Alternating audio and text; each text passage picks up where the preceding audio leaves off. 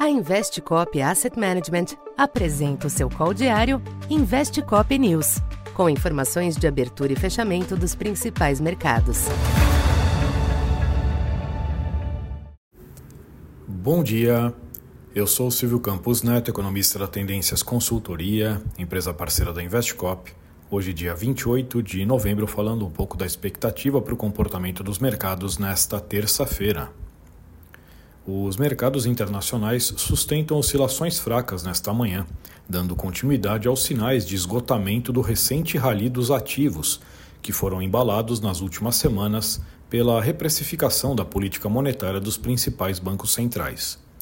As bolsas europeias e os índices futuros em Nova York rondam a estabilidade nesta abertura, porém com leve viés de baixa em dia de agenda pouco movimentada, que traz apenas a confiança do consumidor norte-americano, destaque para declarações de dirigentes do Fed, que devem manter a linha ainda cautelosa nas sinalizações dos próximos passos da instituição. Nesse mesmo sentido, o presidente do Banco Central da Alemanha defendeu nesta manhã a manutenção dos juros altos por tempo prolongado na zona do euro e citou os núcleos ainda elevados na região. Os yields dos treasuries e as taxas de câmbio também passam por um período de movimentos comedidos. Após a queda de ontem, o yield do treasury de 10 anos ronda o nível de 4,40 nesta manhã. Já o dólar alterna pequenos altos e baixos ante as demais divisas. Entre as commodities, o petróleo esboça uma reação, de olho na reunião da OPEP na quinta-feira. Já o minério de ferro estendeu a correção baixista nos mercados asiáticos, com novas investidas de autoridades chinesas para conter o avanço dos preços. No Brasil, o ambiente externo sugere movimentos também comedidos aos ativos locais.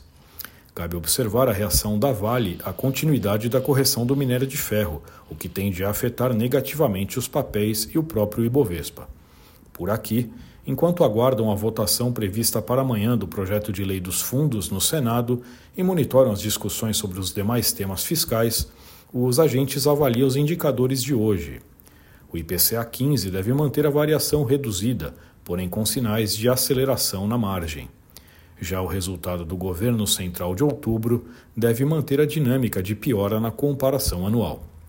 De fato, os riscos fiscais permanecem como limitantes ao comportamento de câmbio e também dos juros.